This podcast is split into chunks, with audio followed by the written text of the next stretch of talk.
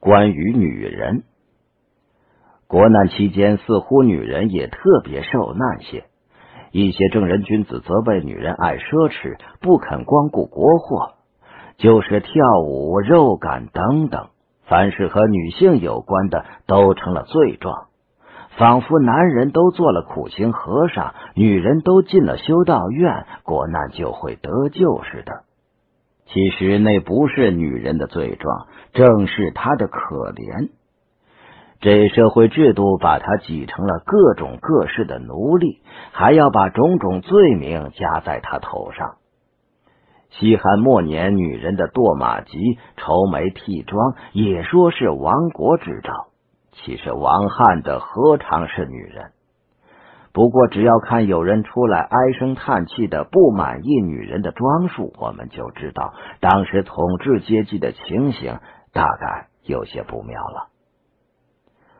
奢侈和淫靡只是一种社会崩溃腐化的现象，绝不是原因。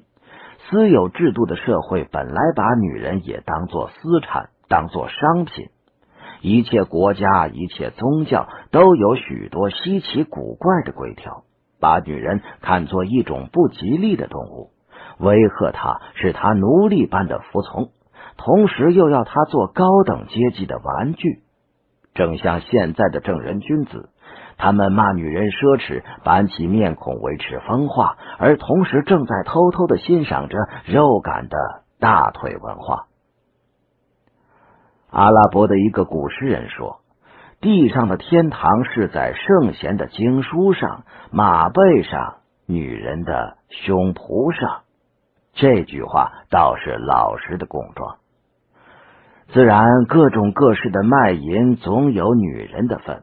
然而，买卖是双方的，没有买淫的嫖男，哪里会有卖淫的娼女？所以，问题还在买淫的社会根源。这根源存在一天，也就是主动的买者存在一天，那所谓女人的淫靡和奢侈就一天不会消灭。男人是私有主的时候，女人自身也不过是男人的所有品。也许是因此吧，他的爱惜家财的心或者比较的差些，他往往成了败家精。何况现在买淫的机会那么多。家庭里的女人直觉的感觉到自己地位的危险。民国初年，我就听说上海的时髦是从长三幺二传到姨太太之流，从姨太太之流再传到太太、奶奶、小姐。这些人家人多数是不自觉的在和娼妓竞争，自然他们就要竭力修饰自己的身体。修饰到拉得住男人的心的一切，这修饰的代价是很贵的，而且一天一天的贵起来。不但是物质上的，而且还有精神上的。美国一个百万富翁说：“我们不怕共匪，我们的妻女就要使我们破产，等不及工人来没收。”中国也许是唯恐工人来得及。